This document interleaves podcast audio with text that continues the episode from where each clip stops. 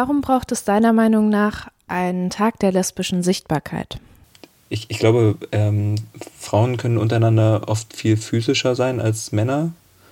Und ähm, dadurch ist dann irgendwie oft die Annahme, ach ja, die sind ja bloß befreundet.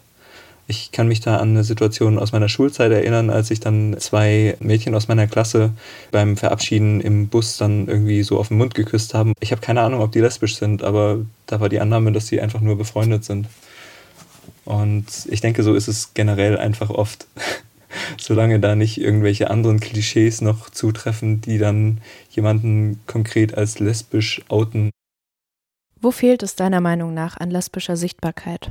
Ein, ein Meme, was ich in letzter Zeit öfter gesehen habe, ist so dieses Roommates oder Best Friends, was sich auf Geschichte bezieht praktisch und wie Geschichte gelesen und aktuell repräsentiert wird. Und dass es praktisch kaum geschichtliche Forschung über lesbische Menschen gibt. Dass dann immer wirklich die Idee ist, ja, die haben halt zusammen gewohnt und waren beste Freundinnen, aber ähm, und haben halt einfach keinen Mann gefunden oder sowas in der Art.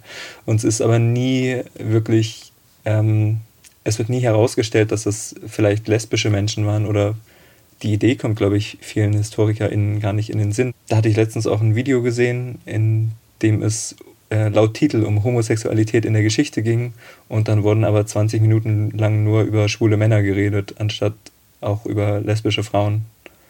Fühlst du dich als Transfrau in der lesbischen Community sichtbar? Was mich persönlich auch oft betrifft, ist, dass ich mir nie ganz sicher bin, ob ich äh, von lesbischen Frauen auch als Frau aufgefasst werde oder ob ich praktisch aus lesbischen Räumen ausgeschlossen bin, weil ich trans bin. Da habe ich letztens gerade was äh, gelesen vom sogenannten Lesben-Frühlingstreff, was scheinbar von transfeindlichen Lesben organisiert wird, die dann drei Tage lang irgendwie so Transhass propagieren auf ihrem Treffen, auf ihrem Online-Treffen in diesem Jahr. Das besteht wohl schon seit den 70ern. Aber also ich finde es da auch wichtig, einfach ähm, klarzustellen, dass nicht nur Cis-Frauen lesbisch sein können, sondern auch ähm, Trans-Frauen, Trans-Männer, non-binäre Personen. Hast du das Gefühl, dass sich die lesbische Sichtbarkeit in den letzten Jahren verändert hat? Doch, ich habe schon das Gefühl, dass es deutlich mehr Repräsentation gibt.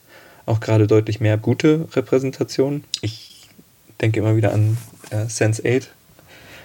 Das ist eine wunderbare Serie, in der es ein lesbisches Pärchen gibt und eine der beiden Frauen ist trans. Das heißt, das ist eine Geschichte, die mir sehr nahe geht und über die ich mich total freue. Gibt es Situationen, in denen du dich als Lesbe unsichtbar fühlst? Kurz nachdem ich mich bei meinen Eltern als trans geoutet hatte und meine Eltern mir praktisch nicht geglaubt haben oder mir ausreden wollten, ähm, dass ich jetzt wirklich eine Frau wäre, hat mich mein Vater gefragt, ob ich denn auch mit so jemandem wie mir zusammen sein würde. Und ich habe gesagt, also ja, potenziell, je nachdem, ob ich die Person attraktiv finde. Und ähm, dann hat er gemeint, ah ja, also doch schwul. Also das fand ich richtig schlimm. Das war nämlich davor die erste Reaktion, als ich mich geoutet habe als trans, ob ich dann schwul wäre. Und in den Augen meines Vaters wären dann zwei Transfrauen, äh, die zusammen sind, nicht lesbisch, sondern schwul. Und ich glaube, das geht wahrscheinlich nicht nur ihm so, sondern ich habe das Gefühl, das ist gesellschaftlich noch relativ weit verbreitet.